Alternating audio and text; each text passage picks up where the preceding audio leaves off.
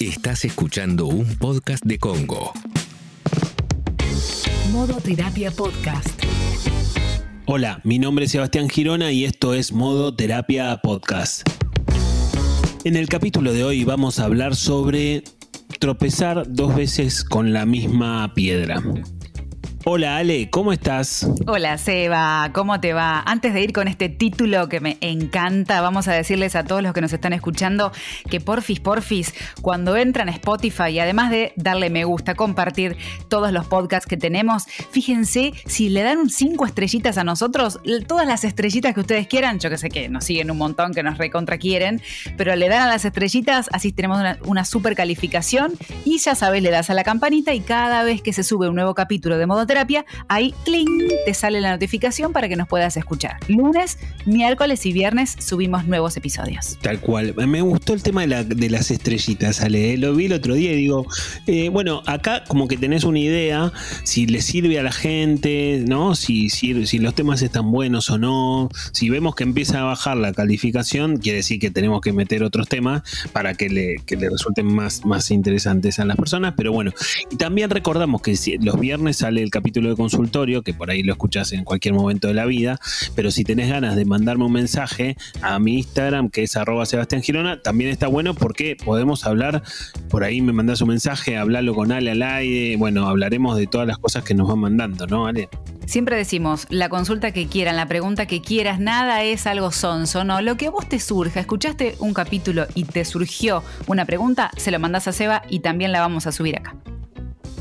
Sí, vos sabés que, Ale, que ya que decís eso, y me parece que es interesante, y digo esto porque me parece que los, italianos tienen un, dicho que, que dice así, lo lindo no es lo lindo, lo lindo es lo que te gusta que sería como la versión de Italia, esta de sobre gustos no hay nada escrito, ¿no? Sería como. Y yo, sabes que lo pienso en relación a esto que vos decías, no hay nada, no hay nada sonso. Cada cosa, si te preocupa, es un tema. Entonces yo adapto este dicho italiano y digo: lo angustiante no es lo angustiante, lo angustiante es lo que te angustia. Me encanta, me encantó la frase, está buenísima, de verdad que está buena, ¿eh? Está bueno, porque a veces uno dice, yo voy a preguntar sobre esto que no tiene sentido, que, no, que parece que a nadie le va a importar. Y si eso te genera un malestar o te genera una angustia, entonces tiene sentido preguntarlo porque es lo que te pasa a vos. Y por ahí lo que le angustia al de al lado, a mí no me pasa nada, pero digamos, a mí me angustiarán otras cosas y me parece que es interesante desde ese lugar, ¿no? Desde validar lo que te pasa. Y ahora, volviendo al título que tenemos, yo te pregunto, así como quien no quiere la cosa, supongamos que nadie nos está escuchando, esto es entre vos y yo. ¿Puedo tropezar más de dos veces con la misma piedra? Eh, sí, parece que sí, ¿no? Parece que sí, Ale, y, y, parece que nos pasa a todos en alguna medida, ¿no? Porque de alguna forma todos tenemos algo que el psicoanálisis lo categoriza como la compulsión a la repetición. Mira qué interesante que suena esto, ¿no? Como, ¿por qué repetimos compulsivamente los mismos errores? Muy probablemente este capítulo se nos vaya para exparejas también, Ale, ¿eh? O sea, como que... Puede ser, ¿eh? Viste, como que suele pasar, suele ocurrir, volvemos a veces con las mismas cosas y demás. Porque a veces por ahí, repetir en otros sentidos de la vida, bueno, sí, te podés, te podés, eh, podés volver a hacer cosas que antes, que ya sabías que no iban, pero las podés volver a hacer. Pero bueno, muchas veces pasa con las relaciones, ¿no? Volvemos a repetir cosas o, volvemos a repetir actitudes en trabajos o en relaciones interpersonales o en familia, que también nos traen muchos problemas, ¿no? Vos sabés que yo, hablando de esto, eh, en mi grupo de amigas, siempre, bueno, uno hace el, este, el resumen de la semana, cómo va y se charla, ¿no? Como charlamos todos con nuestros amigos.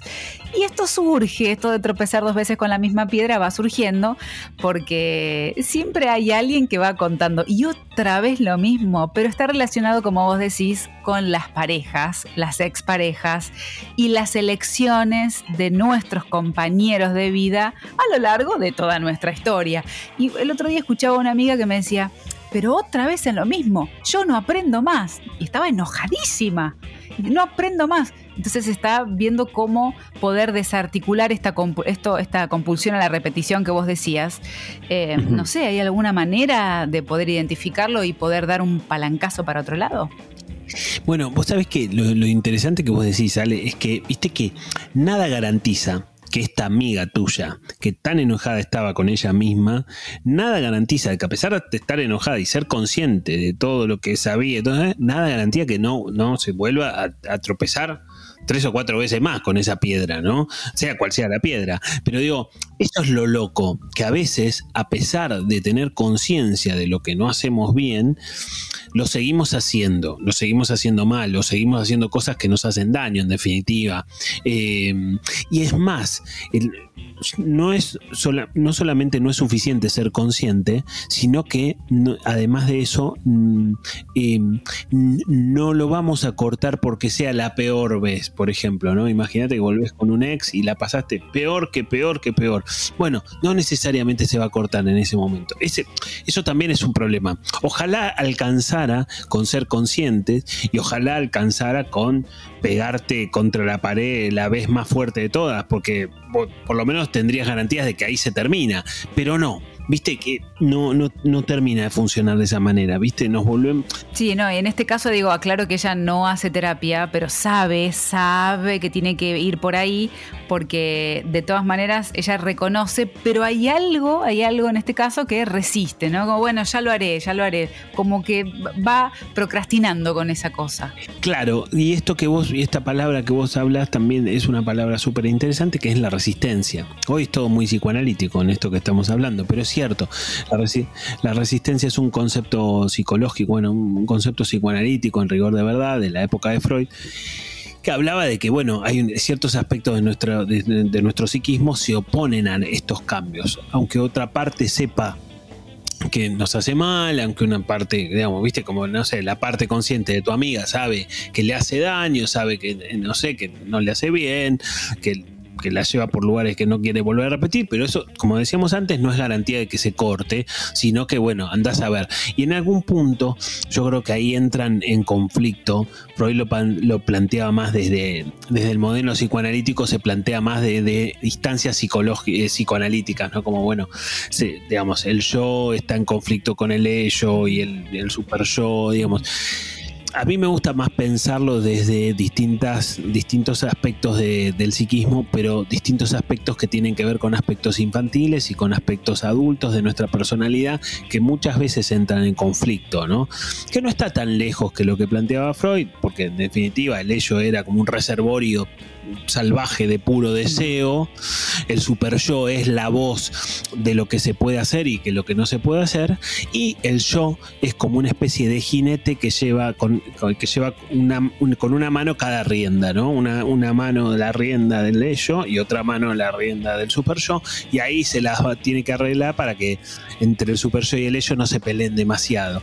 Pero bueno, esa es, esa es la función del yo, eso te imaginarás que es una función súper importante, pero en definitiva, este es un conflicto interno. Ya verás, Ale, que repetir un montón de veces eh, las cosas que nos hacen daño no es tarea, o sea, es más complejo lo que hay detrás de, estas repeticiones, ¿no? Yo sé que ahora ya nos vamos a un descanso, pero eh, te dejo la pregunta para la próxima entrada y es la siguiente. ¿Se puede uno, si tiene una persona que está repitiendo varias veces y se cae con la misma piedra, puede uno eh, ayudarlos a tomar conciencia y a dar un paso distinto? No me respondas ahora, ya me lo respondes.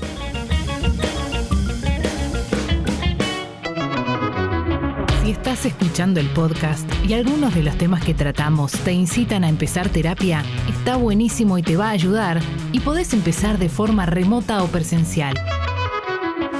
Sebastián tiene un equipo de profesionales súper preparados y listos para ayudarte. ¿Cómo podés hacer para contactarte? Simple.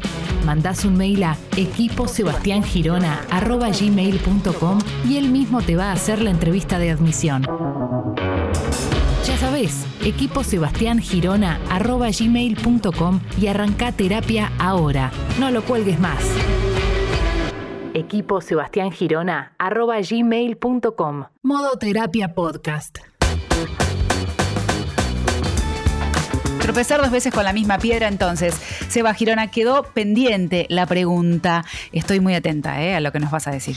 Bueno, Ale, a ver, yo creo que mm, uno puede ayudar al otro dándose cuenta, ¿no? Como vos le podés decir a tu amiga, che, pero mirá, fíjate esto, fíjate lo otro, y de vuelta lo otro.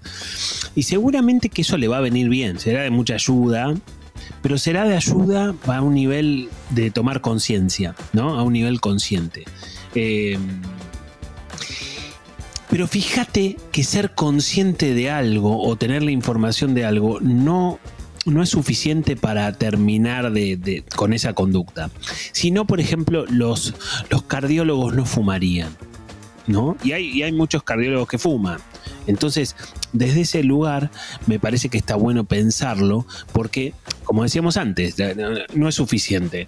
Yo creo que lo que, lo que es en todo caso lo que nosotros tenemos que buscar es librar esa batalla entre los aspectos infantiles de nuestra personalidad y los aspectos adultos de nuestra personalidad.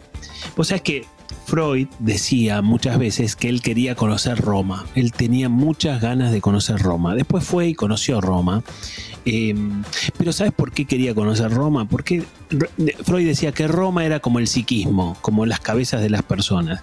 En Roma vos podías ver el Coliseo romano, por ejemplo, que data de no sé qué cuántos años, ¿no? Y ya en esa época, ya hacía muchos años, Freud hizo el grueso de su obra entre 1900 y 1940, ¿no? Pero ya en esa época el Coliseo era el Coliseo. Y también podías encontrar una construcción que tenía cinco años de antigüedad.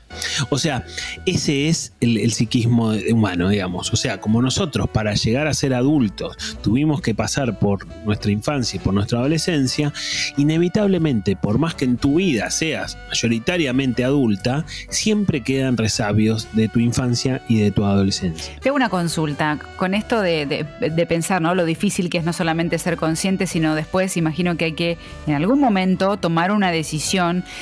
Y me imagino una persona que, eh, nos ha pasado a todos, ¿no? Con parejas o, qué sé yo, hay personas que, prestan dinero, que se ponen en sociedades con amigos, con negocios y les va mal e insisten e insisten y reiteradas veces le fallan, digamos, en inversiones con amigos. Pasa también.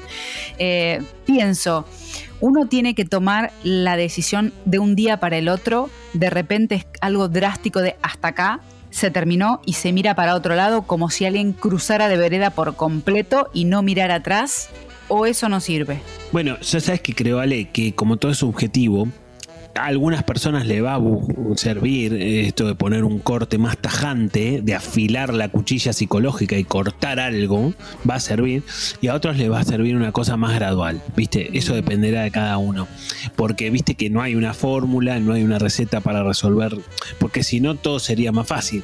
Por eso también, viste que yo siempre digo esta otra frase que también es bastante gráfica, en psicología las cosas te pueden dar, el 2 más 2 te puede dar 4, a veces te puede dar 8 y a veces te puede puede dar septiembre, ¿viste? O sea, es, es, somos realmente... Es demasiado amplio, se va.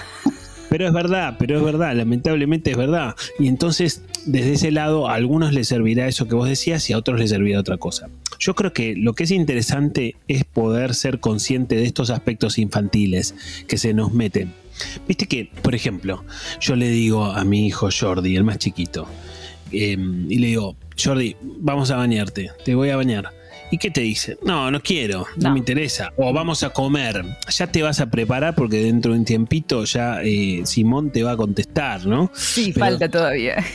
Como, como, como, viste, como, como que a ellos no les importa qué hay que hacer, o si es la hora de tal, o si es la hora de tal otra cosa. No, ellos quieren seguir jugando con lo que estén jugando, digamos. Y es puro deseo, y está perfecto, y es hasta simpático, ¿no? En cierta medida.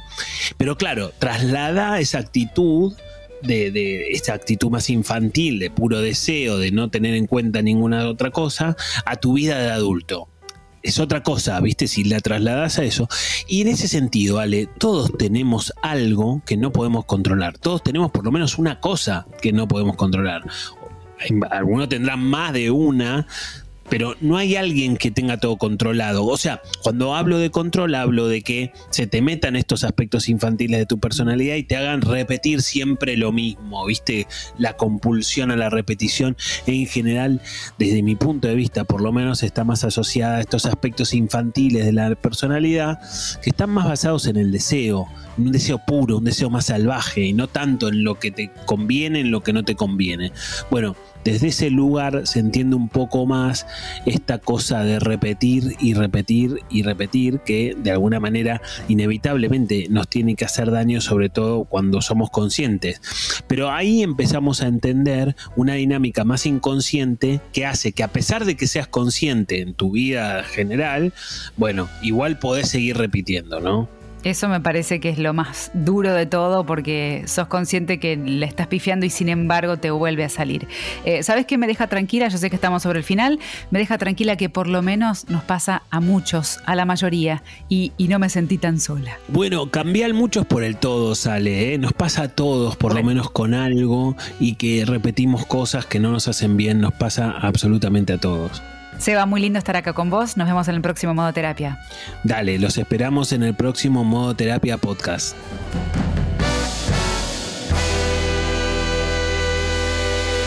Modo Terapia Podcast.